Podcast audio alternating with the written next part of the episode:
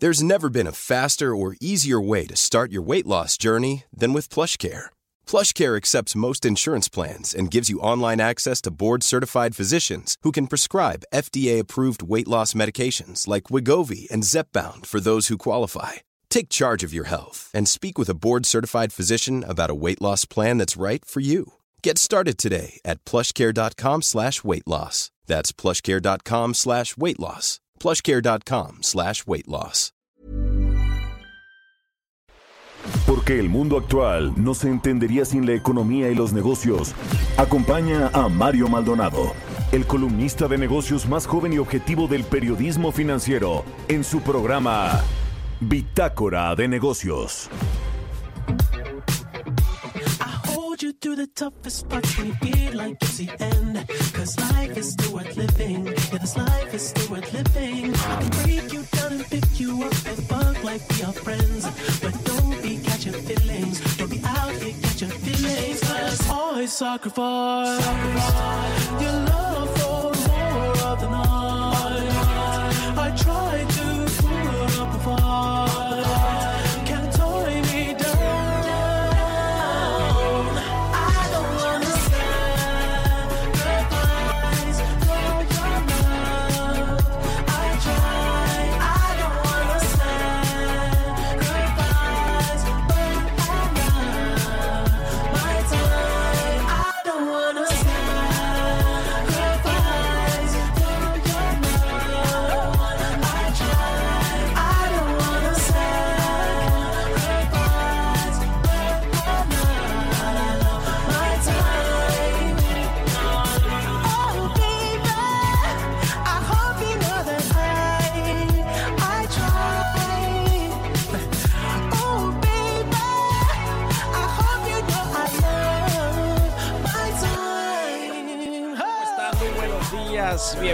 Bienvenidos de Negocios. Yo soy Mario Maldonado. Me da mucho gusto saludarlos en este viernes 25 de marzo del 2022. Estamos transmitiendo en vivo aquí en la Convención Bancaria de Acapulco Guerrero, la 85 Convención Bancaria que hoy es la clausura. Ayer estuvo aquí el presidente López Obrador, el secretario de Hacienda Rogelio Ramírez de la O y pues muchos funcionarios del gabinete del presidente, por supuesto la plana mayor del sector financiero en México, los banqueros, y estamos transmitiendo aquí en vivo eh, muchas, muchas cosas que platicar. Precisamente presentaremos una entrevista que tuvimos con el secretario de Hacienda, con Rogelio Ramírez de la O.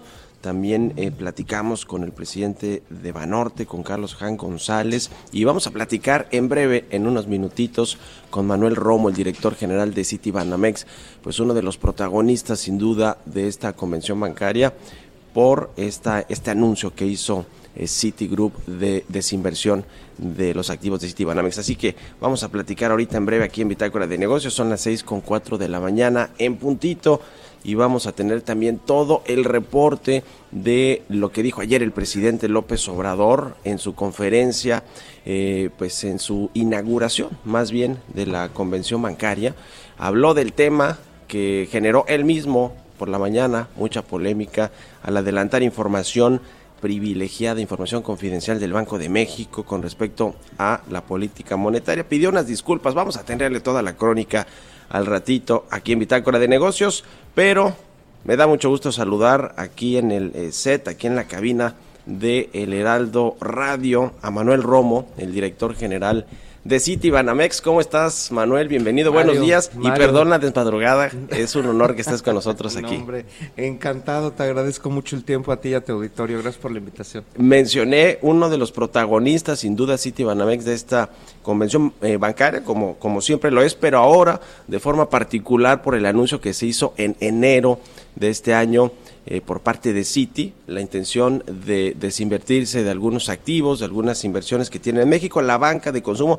Platícanos un poquito cómo han vivido ese proceso, tú como director general de Citi Banamex, cómo se ha vivido el proceso desde que se anunció, cómo van las cosas, porque yo he escuchado, ya he visto, ya hemos dado cuenta aquí en el programa de muchos interesados, ¿no? Es, es un gran banco, sin duda alguna, y pues mucha gente está interesada en ver pues eh, cómo está, eh, van a abrir pronto, pronto este data room, la información, en fin, platícanos por favor, Manuel, y bienvenido. No, bueno, encantado, encantado. Mira, se- eh, déjame platicar primero desde fuera claramente, como dice, estás hablando de la principal marca de banco y el principal banco del país, ¿no? Es la, el banco más emblemático del sistema financiero nacional y yo creo que no es un tema de una generación, sino de una vida que esté a la venta.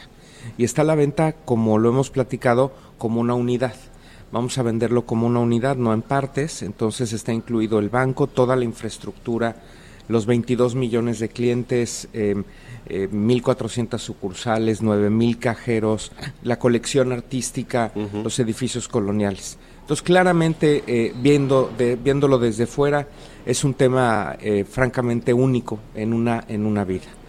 Dentro del banco yo te diría que hay dos elementos. El primero, en el cual nos enfocamos a partir del primero de enero, es constantemente comunicar, y en este momento lo aprovecho con tu auditorio, comunicar a nuestros clientes de que nada, nada va a pasar respecto a nuestros productos, nuestros servicios, Sí. sus depósitos están seguros, sus inversiones están seguras y así continuaremos haciéndolo de aquí a que entreguemos el banco que estimamos sea fin del 2023, en dos años.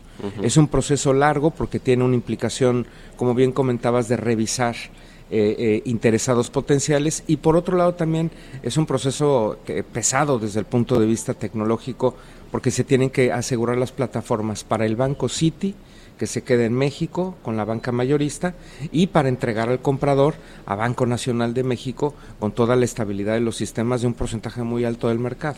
Ujú. Eh, como ya decía, hay varios interesados que ya han mostrado públicamente eh, eh, pues este interés de, de revisar cómo está la transacción, la operación, les interesa como tal, pues la marca, como que como tú dices, es muy muy emblemática aquí en México, o quizá la más emblemática de los bancos comerciales.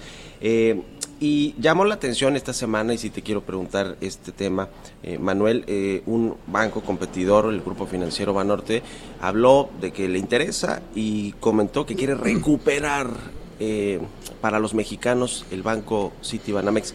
¿Qué opinas de eso? Mira, no, no nos sorprende que haya mucho interés. Como comentábamos, es una marca eh, que ha tenido distintos dueños a lo largo de 137 años, pero ha mantenido la continuidad, el servicio, la penetración de mercado. Entonces no nos sorprende el interés tanto de compradores eh, interesados, bancos, no bancos, nacionales y extranjeros.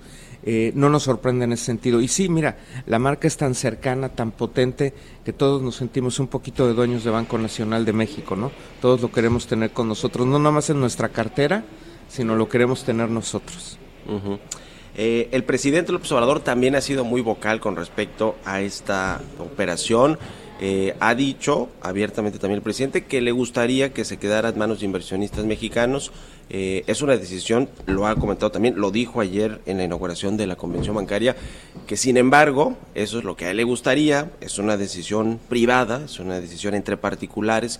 ¿Cómo toman ustedes ese mensaje del presidente López Obrador, que lo ha dicho en varias ocasiones, lo comentó ayer, pero lo ha dicho en repetidas ocasiones? Sí, mira, estamos atentos a las recomendaciones que se han hecho y muchos otros comentarios. Nosotros tenemos un proceso muy abierto, muy institucional que busca eh, que, cumplamos, que el comprador cumpla con cuatro criterios. El número uno es maximizar el valor de los accionistas, claramente el precio, eh, pero hay tres factores igual de importantes que tiene que ver con eh, con nuestros clientes, que haya una estrategia con nuestros clientes, que haya una estrategia para los 39 mil empleados del grupo financiero y finalmente que, que haya una estrategia alrededor del compromiso con la comunidad. Y ahí incluimos colección pictórica, fomento social, fomento cultural, los edificios coloniales, sabemos que es parte del alma de Banco Nacional de México y debe de mantenerse como tal.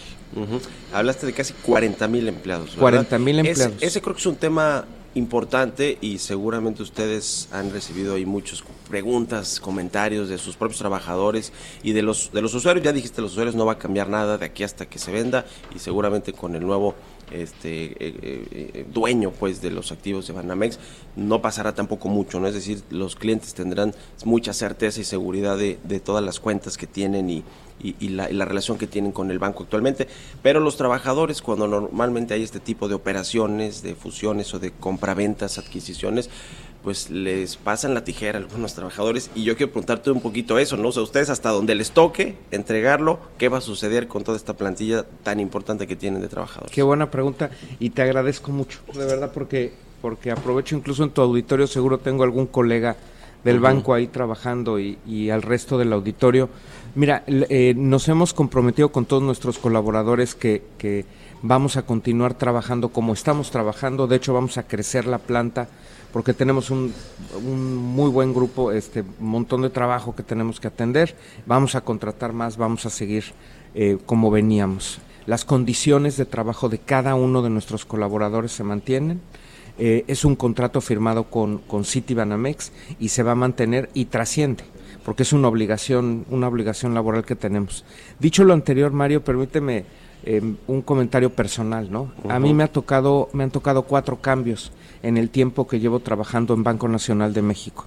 Y durante estos cuatro cambios, lo único que me han tocado son oportunidades, porque son oportunidades de aprender algo nuevo, es una oportunidad única en una vida vivir esto desde dentro, y el banco es talento. El banco es talento y ese talento es único, el de Banco Nacional de México, reconocido en el mercado, en el sector financiero.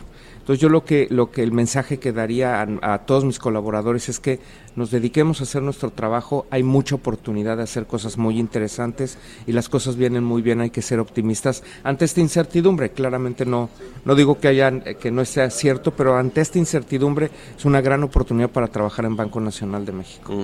Pasando a temas nacionales eh, o internacionales también, porque toda la economía está interconectada, lo mismo los mercados financieros. ¿Cómo estás viendo el clima de negocios en México? Eh, eh, la certeza o la certidumbre para los empresarios, para las, las compañías privadas de seguir invirtiendo, eh, cómo ves la política financiera del gobierno. Tenemos a un coordinador de los senadores de Morena, Ricardo Monreal, que ha hablado pues de regular las tasas de interés o de que los bancos presten barato, no sé qué significa eso, pero ¿qué opinas de todo esto en esta coyuntura de la convención bancaria? Mira, creemos que hay un elemento nuevo que, estamos midiéndolo y tenemos distintos escenarios, claramente ese es la tragedia, la guerra que hay de Rusia y Ucrania, ¿no? Y eso, más allá del drama humano, eh, desde el punto de vista de los mercados, sí está teniendo impactos respecto a algunos eh, factores que afectan a México en particular. Eh, el tema de semiconductores, el tema de la disrupción de cadenas de producción y suministro, hace que, que sí tengamos más presión en dos aspectos. Primero, en, la, en, en, los precios. Si ya tenemos un reto de inflación, esto puede exacerbar el tema. Y el segundo es el crecimiento, porque si vemos menor demanda externa.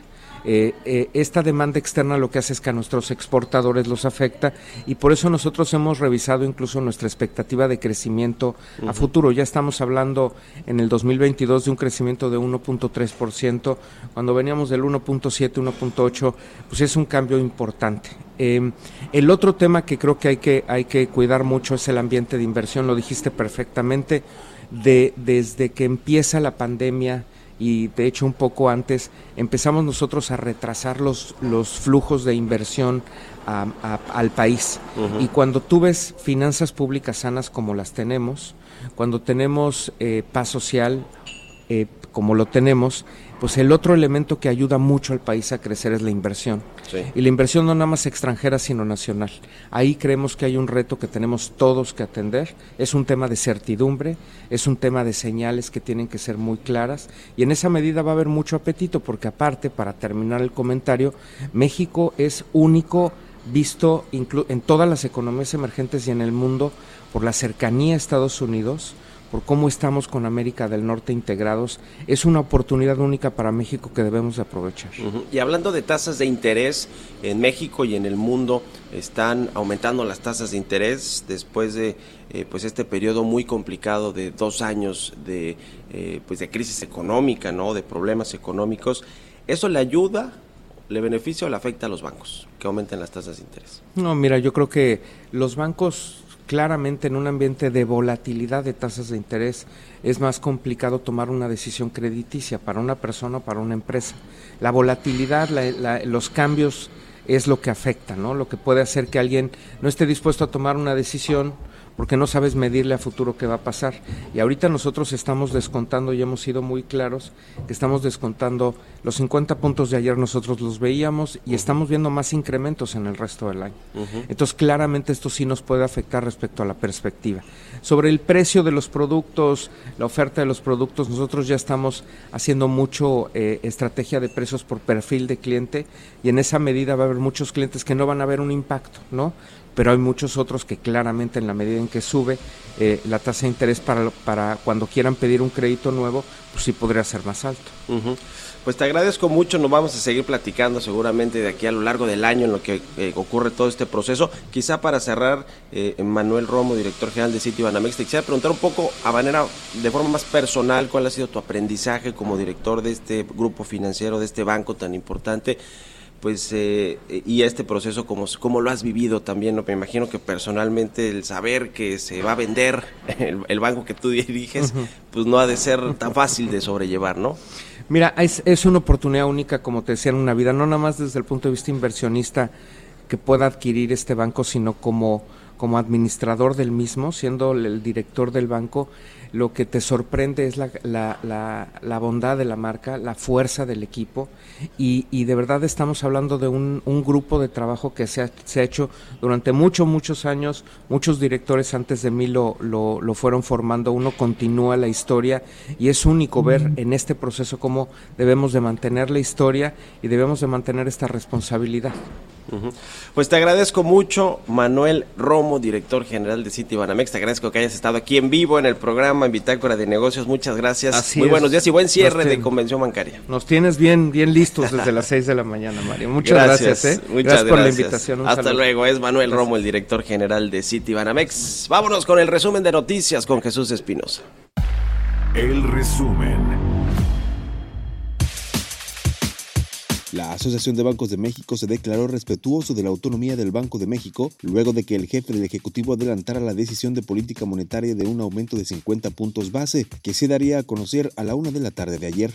Al arribar a la Convención Bancaria 85 en Acapulco Guerrero, Galia Borja, subgobernadora del Banco de México, reveló a Bloomberg que la Junta de Gobierno del Banco de México no autorizó al presidente Andrés Manuel López Obrador adelantar el anuncio de la tasa de interés.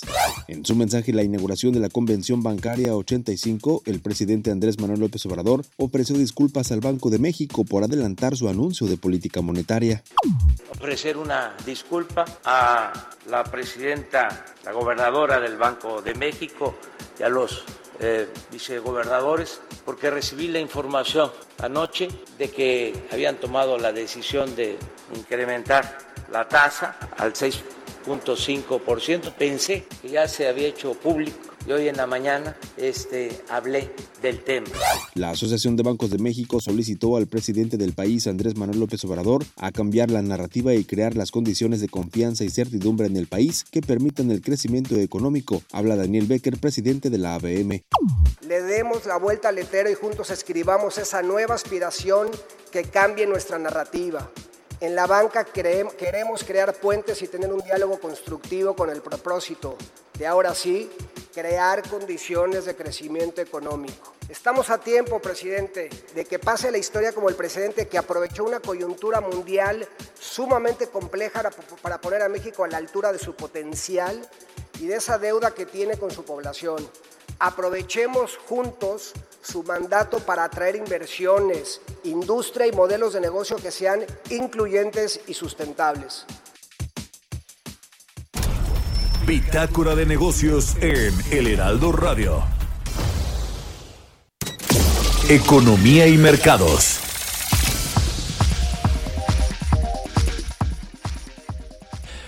Vámonos con los temas económicos y financieros. Ya está aquí listísimo Roberto Aguilar. Buen día, Robert. ¿Cómo estás, Mario? Me da mucho gusto saludarte a ti y a todos nuestros amigos. Fíjate que se dio a conocer el dato del IGAE, actividad económica en México, que sube 0.4% en enero es interesante porque, bueno, pues al final del día estamos viniendo contra el mismo, contra el mes inmediato anterior, es decir, eh, creció en enero 0.4% respecto a diciembre. Ya si lo medimos a tasa anual, hay un crecimiento de 1.8%.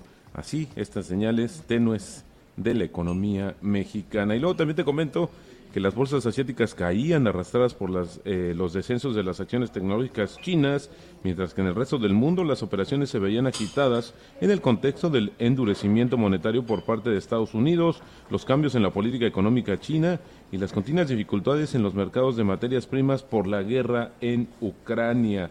También, fíjate que Estados Unidos va a suministrar a la Unión Europea, llegaron a un acuerdo, de hecho, le va a suministrar más gas natural licuado para ayudar a frenar la dependencia de los combustibles eh, fósiles de Rusia. Esto lo dijo el presidente de Estados Unidos, Joe Biden, mientras que justamente los líderes del bloque se reúnen para lidiar con una crisis energética provocada justamente por la guerra. El pacto anunciado durante la visita de Biden a Bruselas sigue a un día de tres cumbres en la capital belga donde los jefes de Estado occidentales criticaron la invasión rusa de Ucrania y ofrecieron un nuevo apoyo justamente a Kiev. Rusia, ya lo hemos dicho, abastece el 40% de las necesidades de gas de la Unión Europea y también más de una cuarta parte de sus importaciones de petróleo. Los precios de las materias primas, bueno, ligado a este tema, Mario, al tema, al efecto bélico, los precios de las materias primas están en camino de su mayor aumento en más de un siglo, mientras que los activos de renta fija experimentarán la racha más prolongada de salidas desde el sector financiero, ya que la guerra en Ucrania exacerba las presiones inflacionarias tras el fin del confinamiento del coronavirus. Esto lo dijo el Banco of America, un reporte muy interesante, Mario, estaríamos hablando de esta situación del incremento de las materias primas en más de un siglo está tomando como referencia el año 1915. Y bueno, también fíjate que el Kremlin afirmó que no ocurrirá nada terrible si Estados Unidos y sus aliados consiguen expulsar a Rusia del G20, ya que muchos de sus miembros están librando una guerra económica con Moscú de cualquier manera. Y también los analistas e inversionistas de Wall Street creen que la Reserva Federal de Estados Unidos ha actuado con demasiada lentitud para combatir la elevada inflación que prevén ahora subidas de tasas aún más agresivas del Banco Central para ponerse al día. De hecho, fíjate que JP Morgan ahora está, está anticipando entre 12 y 15 alzas, es decir, entre 300 y 375 puntos base. Así es el tema hoy que está eh, permeando, bueno, desde hace días, hoy se ha acentuado, de la expectativa justamente de la política monetaria en Estados Unidos. Fíjate interesante, Mario, el tipo de cambio está cotizando en estos momentos en 20.04, tocó un 20.09, pero ya tenemos una apreciación mensual de 2% y en el año de 2.1%. Interesante lo que está pasando con el peso, pues diría yo semifortachón. Y también la frase del día de hoy, no confíe usted en aquellos que han encontrado ya la verdad, confíe solamente en quienes siguen buscándola. Esto lo dijo en su momento André Costolani. Buenísimo, Robert. ¿Y cómo viste ayer al presidente López Obrador después de toda esta polémica que él mismo generó en su conferencia matutina de adelantar la información eh, privilegiada o más bien confidencial del Banco de México? Y después, pues nada más, disculpe usted. Bueno, pues en realidad yo creo que en la política nada es casualidad. Al final del día creo que para muchos podría ser una pifia, algo de, decimos, se le chispoteó, pero al final del día hay una intención y creo que vienen sumando pues desaciertos justamente con el Banco Central en muchos sentidos. Y hoy, bueno, pues la que quedó bastante mal, hay que reconocerlo, es la cabeza del Banco Central, eh, la gobernadora, que bueno, pues no tuvo muchas palabras, pero lo dijo mucho en los gestos ayer de las fotografías que ya circulan en la red. Al ratito vamos a, a, seguir platicando de este tema. Muchas gracias, Robert. Buenos días. Al contrario, Mario, muy buenos días. Buen viernes. Vámonos a la pausa. Regresamos.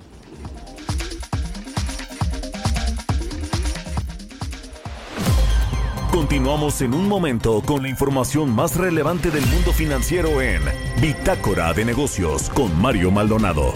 Regresamos. Estamos de vuelta en Bitácora de Negocios con Mario Maldonado.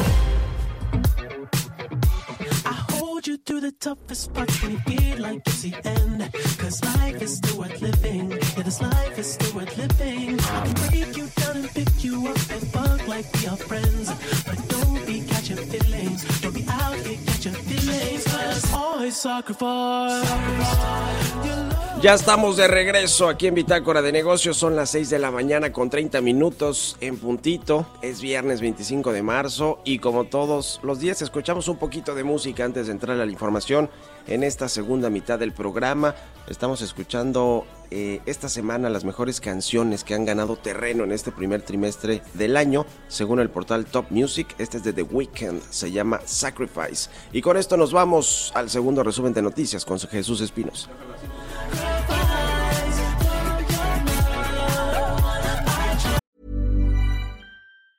Mom deserves the best, and there's no better place to shop for Mother's Day than Whole Foods Market. They're your destination for unbeatable savings, from premium gifts to show-stopping flowers and irresistible desserts. Start by saving 33% with Prime on all body care and candles. Then get a 15-stem bunch of tulips for just $9.99 each with Prime. Round out Mom's menu with festive rosé, irresistible berry chantilly cake, and more special treats. Come celebrate Mother's Day at Whole Foods Market.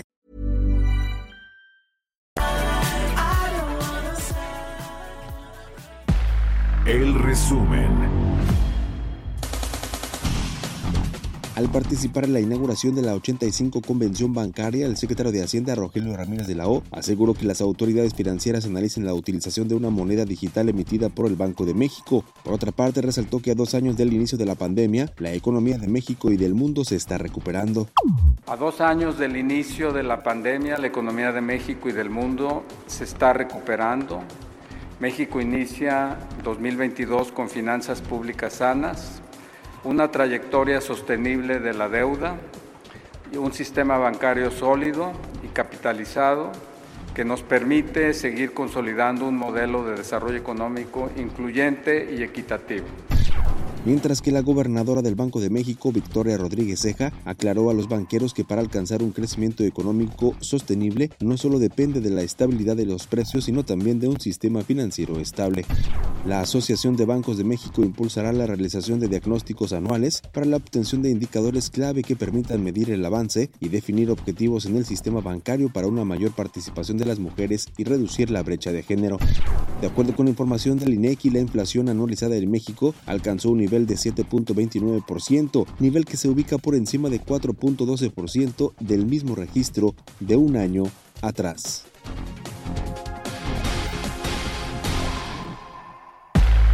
Entrevista.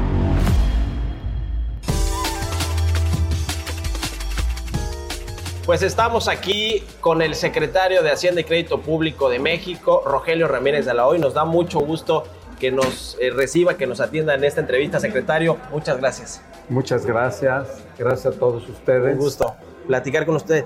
Eh, pues a ver, van nueve meses en los que usted eh, tomó las riendas de la Secretaría de Hacienda, lo nombró el presidente López Obrador, ha hablado en algunos foros de que hay una nueva narrativa en el país, una nueva relación del gobierno con las empresas, con los entes económicos en general. ¿Cómo ha sido esa eh, nueva narrativa? ¿Cómo va en estos nueve meses? ¿Qué tanto se ha podido aterrizar? ¿Y cuál, ¿Y cuál ha sido la curva de aprendizaje también del secretario de Hacienda ahora en el sector público? Bueno, la nueva narrativa que es realmente lo importante, es que este es un gobierno que viene con una agenda de inversión pública bastante fuerte y que está desplegándose simultáneamente en varios lugares en el país.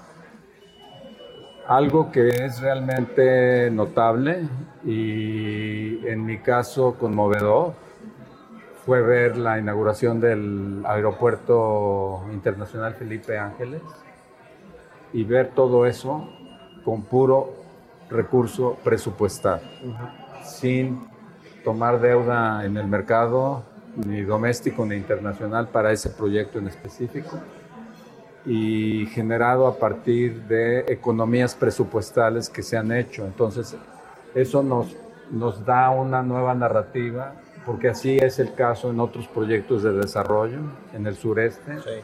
Uno de ellos es el corredor del Istmo de Tehuantepec, pero hay otros proyectos, por ejemplo, en Nayarit, en donde se está desarrollando todo un complejo de comunicación física, pero también de desarrollo turístico, infraestructura de desarrollo turístico y que necesita muchísima conexión vial de carreteras. Entonces, ese es otro proyecto. Entonces, eh, eh, hay una agenda de proyectos bastante impresionante cuando la mostramos a los inversionistas, porque incluyen ferrocarriles, incluye eh, conexión de cabeceras municipales en Guerrero que no están conectadas. Eh, incluye telecomunicaciones porque estamos apoyando la red digital y in- incluye también eh, vías de eh, comunicación para el comercio de hidrocarburos que no estaban antes. Y es muy loable que se desarrolle en tan poco tiempo, pero también con el compromiso de que no van a quedar obras a la mitad. Inconclusas. Ahora, esta inversión pública importante, que mucha eh, tiene que ver con el presupuesto federal, requiere de una inversión privada también para que el país en su conjunto alcance tasas de crecimiento importantes. Aquí quiero hacerle dos preguntas. ¿Cómo va este tema de la relación gobierno-empresarios para que aumente la, la- la inversión privada y el paquete de infraestructura que queda pendiente, el tercer paquete, cuándo se va a lanzar y cuántos recursos va a tener? Bueno, eh, el sector privado está acompañando esta inversión pública porque las, las constructoras que están desarrollando eh, los proyectos encargados por el gobierno, eh, que son más de 10 constructoras muy grandes, nacionales y algunas con cabecera en eh, el exterior, estas constructoras se están dando cuenta de en dónde más se va a requerir inversión por fuera de la agenda de la inversión pública. Entonces sí hay un efecto de demostración vía la industria de la construcción, pero también hoy como estamos hablando ya tenemos en el norte de México eh, desarrollo de parques industriales hechos por el sector privado que están aumentando el costo de las rentas. ¿Por qué razón? Porque hay inversión privada que viene a estas ah, zonas y que necesita un parque industrial. Eh, entonces sí hay complementariedad y sí hay una relación de trabajo inicialmente con la industria de la construcción, pero también con otras industrias que están viendo ya su posibilidad de ser proveedores de estos desarrollos. Lo que hacía falta eran obras grandes que sirvieran de magneto para la inversión privada y eso es lo que estamos poniendo. con las cuatro obras insignia de infraestructura del presidente Sí. López Obrador. Eh, estuvo de Roadshow en Londres y en Nueva Sí. York. ¿Cómo le fue? ¿Qué le dicen los inversionistas extranjeros sobre México? Bueno, los inversionistas están recibiendo también esta narrativa, que es una narrativa, fuimos a una presentación o serie de presentaciones con inversionistas sin llevar un proyecto concreto a financiar. Por eso se llama non-deal. ¿no? Eh, eh, entonces lo que llevamos, ¿qué fue? Lo que llevamos es esta agenda de inversión pública, de ilustrarles la comunicación entre esta agenda y la inversión privada, ilustrar nuestra apertura como economía que es casi 40% del Producto Interno Bruto, que es lo que exportamos, que nos expone al ciclo global, pero al mismo tiempo nos da los beneficios de cualquier ciclo global. Entonces tenemos, estamos inmersos en esa agenda global. Esa agenda global nos da la oportunidad de traer inversión que hoy está desplegada en Asia y que es una buena oportunidad para repatriar industria que se nos fue a partir del año 2000. Perdimos toda la cadena textil, del calzado, de muebles. Hagan cuentas y, va- y verán cómo Salió eh, mucha perdimos mucha industria. Ahora, eh, ¿es posible que México crezca a tasas de 4%? Porque esa es todavía la estimación que tiene la Secretaría de Hacienda. Me imagino que la cambiarán en abril con los precriterios de, de política económica del próximo año. Eh, ¿Vamos a alcanzar esas tasas este año o el próximo? ¿Cuál es la, la- la- La tasa de 4 es alcanzable, no necesariamente en el lapso en el que nosotros esperábamos, porque eh, la economía global nos dio una especie de reversa en la segunda mitad de 2021, pero es perfectamente alcanzable. Vamos a ser realistas y no es para hacer pronósticos, sino para hacer planeación. Nuestra planeación presupuestal parte de una X tasa de crecimiento y de ahí Sí, sí, parte sí. toda la planeación. Entonces, Vamos a hacerlo, vamos a actualizarlo con la última información que esté en el momento en el que hagamos la actualización. Dos últimas preguntas rapidísimas. Tiene que ver con la inversión privada. Uno es la reforma eléctrica, el sector energético es hidrocarburos y electricidad, detonante de inversión eh, extranjera y de inversión nacional privada y también detonante de crecimiento económico. Con la reforma que está planteada y que se está discutiendo en el Congreso, ¿va a ser posible tener esa inversión privada para detonar este sector y la economía a su vez? Sí va a ser posible en la medida en la que se desahogue el tema. El tema ahorita está, eh, terminó el Parlamento abierto, se tomaron en cuenta y el Congreso es el que decide todos los puntos de vista que había que tomar en cuenta. Hay méritos de un lado y de otro, el Congreso va a decidir. Una vez que se desahogue esa agenda, entonces ya va a quedar claro cuáles son las reglas, si, pasó la regla A y no pasó la regla B, y ya va a quedar claro, y entonces ya vamos a poder eh, tener un piso con mayor visibilidad.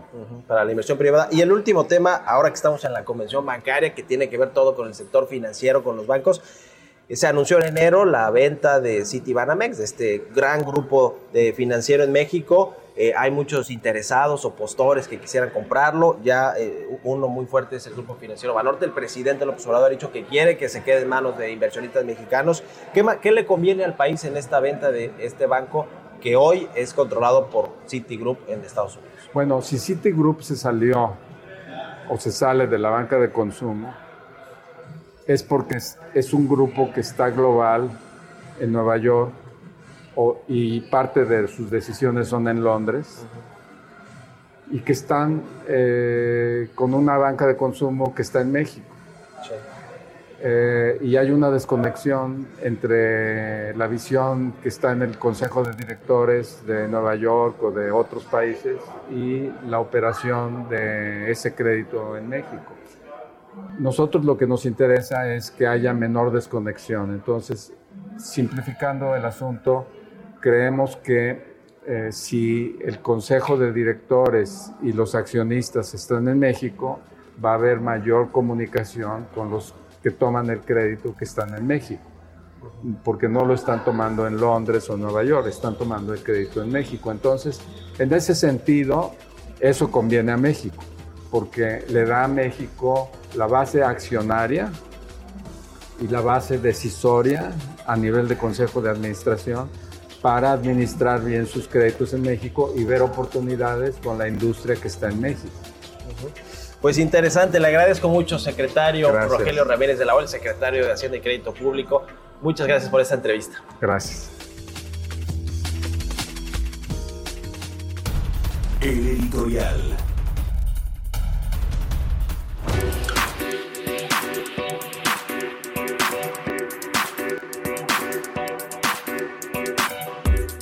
Pues continuó la polémica ayer en la convención bancaria por este anuncio anticipado del presidente Andrés Manuel López Obrador en torno a la decisión de política monetaria, el aumento de tasas de interés que finalmente eh, se anunció a la una de la tarde como normalmente lo hace o como tiene que hacerlo el Banco de México, subió 50 eh, puntos base, medio puntito la tasa de interés para quedar en 6.5% fue una votación unánime de la Junta de Gobierno, pero todo esto lo adelantó casi cinco horas previas al anuncio del presidente López Obrador, lo cual pues transgrede o viola la ley orgánica del Banco Central.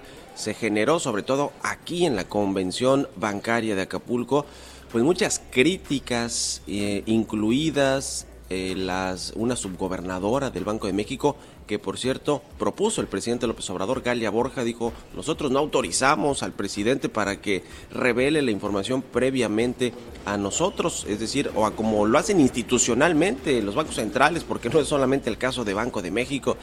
Y el presidente López Obrador, en su discurso de inauguración en la convención bancaria, pues se limitó a decir, usted disculpe, sí eh, me pasaron la información. Esa es la gran pregunta ahora. ¿Quién le adelantó la información al presidente del Banco de México? Porque el Banco Central es autónomo e independiente. No tiene por qué enterar al presidente antes que al mercado, que a los inversionistas o que al público en general.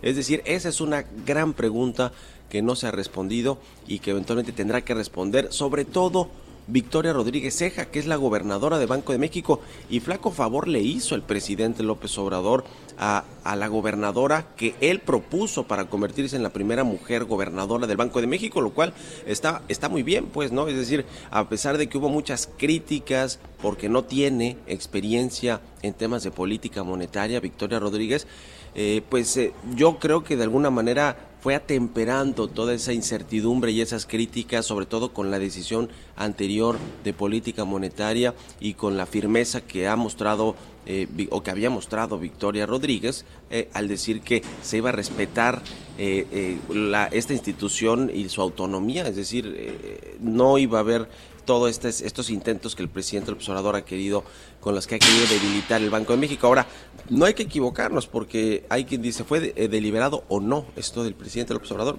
No sé si fue realmente un error, una pifia, pero ha habido una secuencia de hechos en los que el presidente López Obrador ha querido golpear o debilitar al Banco de México, desde reclamarles y hacer berrinche por los remanentes de las reservas internacionales, desde decir que sus integrantes de la Junta de Gobierno son neoliberales y tecnócratas, incluido Gerardo Esquivel, el ex asesor del presidente eh, de, México, del presidente López Obrador, quien iba a ser subsecretario en Hacienda. Y pues eh, sus reiteradas eh, intentos de tirarle línea en, términos de política monetaria, es decir, no es la primera vez que ataca el presidente al Banco de México, así que yo creo que no debería quedarse en, usted, en un solo usted disculpe, porque han habido muchas alertas, alertas y señales de que el presidente López Obrador quiere meterle las manos al Banco de México. Ojalá que no sea así y que esto se quede pues en estos en esta cadena de ataques verbales pero no realmente a su ley orgánica. ¿Ustedes qué opinan? Escríbanme en Twitter, arroba Mario Mal, y en la cuenta arroba Heraldo de México. Mario Maldonado en Bitácora de Negocios. Estamos aquí en la convención bancaria número 85 y nos da mucho gusto poder platicar con pues dos altos ejecutivos directivos del grupo financiero Banorte, el presidente del Consejo Carlos Jan González y el director general Marcos Ramírez. Muchas gracias por aceptar esta entrevista. Al contrario, María, nos da muchísimo gusto poder saludarte a ti y a todo tu auditorio. Y pues la nota de la convención y desde que se anunció en enero la venta de un grupo financiero importante en México, Citibanamex, pues es los interesados que están, eh, que quieren adquirirlo, que quieren saber cómo está el negocio cuando se abra la información. Y pues Banorte esta semana publicó un comunicado muy mexicano diciendo que se quiere devolver el banco este, a, a los orígenes que tenía en algún momento de los mexicanos. ¿Cómo nació esa idea, Carlos Hank González? Te lo quiero preguntar. Y también, pues, ¿cómo va este proceso, esta intención que tiene eh, Banorte de quedarse con los activos de Banamex? Sí, cómo no, Mario. Mira, primero que nada, lo más importante, como tú mencionas, es que a principios de año City Banamex anunció que está considerando vender eh, parte de lo que es City Banamex y estamos tanto nosotros como el mercado en general, en espera de ver en qué consiste esto. Si no me equivoco, hoy eh, el director general de, de, Banamex anunció que a mediados de abril eh, darán más información y nosotros estaremos en espera de conocer esa información. Y lo más importante, me quiero referir a eso, es que estamos en espera porque pues, no estamos claros qué es lo que van a vender, cómo lo van a vender, cómo va a ser el proceso. Entonces, ¿Y cuánto va a costar? Sobre pues por, todo, por supuesto, ¿no? porque no puedes tener claro si te dicen, oye, vamos a vender parte de, bueno, pues necesitamos entender qué parte es lo que van a vender. Entonces, para nosotros, el principal, eh, la principal motivación de esta transacción de llevarse a cabo es que sea una transacción que agregue y genere valor agregado a todos nuestros inversionistas. Hay que recordar un tema muy importante que lo ligo con el, el eh, comentario que hacías de este comunicado que sacamos el martes, en donde recordamos, y esto fue precisamente este comunicado, una oportunidad de recordarle a México, a todos los mexicanos, primero que nada, que Banorte es el banco fuerte de México. Segundo, Banorte, Banorte es una institución pública. Hoy cotizan, cotizamos en bolsa, somos probablemente la acción más líquida en el mercado y eso nos da no solo un sentido de enorme responsabilidad, pero nos da la oportunidad de invitar y de todos los días cada uno de los mexicanos pueda ser parte de la historia del crecimiento de Banorte. Es precisamente lo que estamos aprovechando en este comunicado, recordarle a todos los mexicanos, a todos los inversionistas, a nuestra red de más de mil consejeros que tenemos eh, de empresarios, tanto locales como regionales.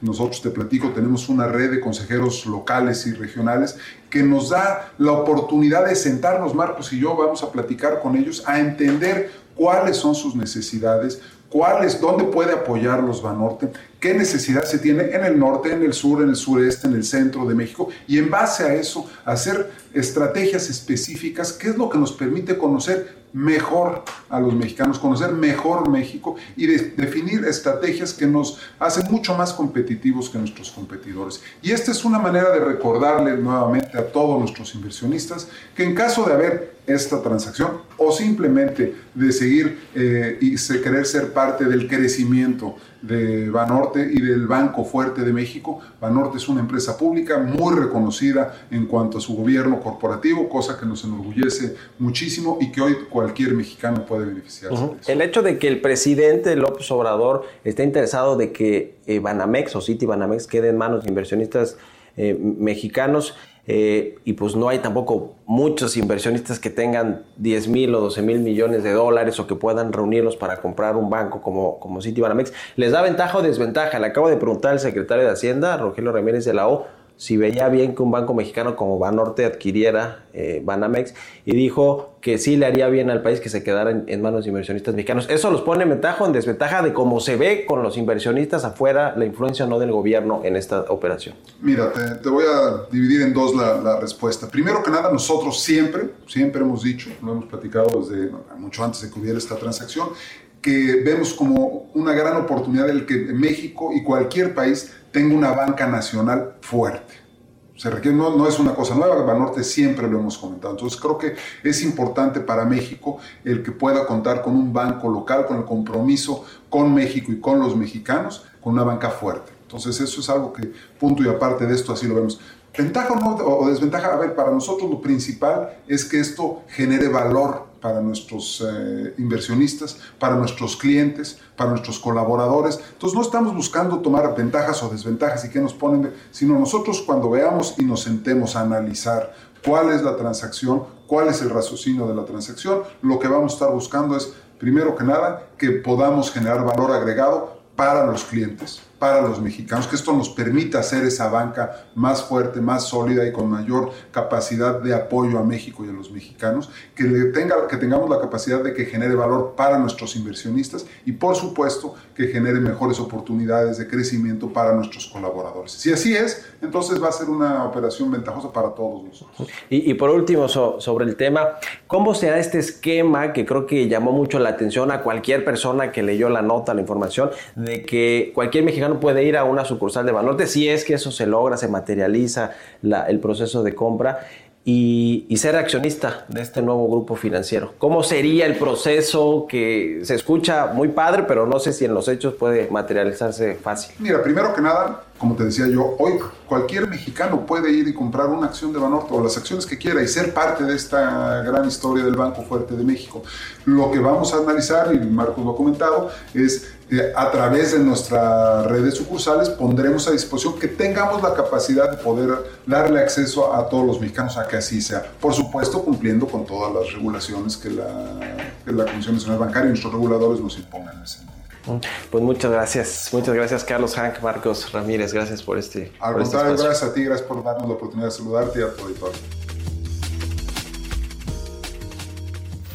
Mario Maldonado en Bitácora de Negocios.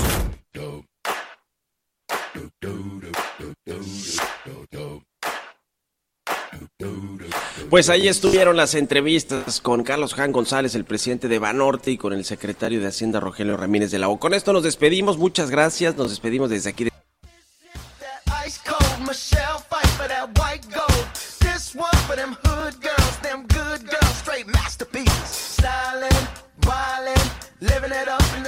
Al ingeniero Miguel González, a Héctor Vieira, a todos por hacer posible esto.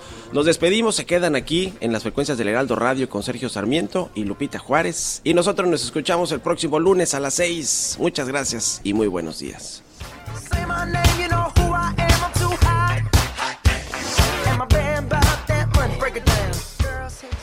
Esto fue Bitácora de Negocios con Mario Maldonado, donde la H suena y ahora también se escucha. Una estación de Heraldo Media Group. Hey, it's Paige DeSorbo from Giggly Squad. High quality fashion without the price tag. Say hello to Quince. I'm snagging high-end essentials like cozy cashmere sweaters, sleek leather jackets, fine jewelry, and so much more. With Quince being 50 to 80% less than similar brands. And they partner with factories that prioritize safe, ethical, and responsible manufacturing. I love that. Luxury quality within reach. Go to quince.com slash style to get free shipping and 365 day returns on your next order. Quince.com slash style.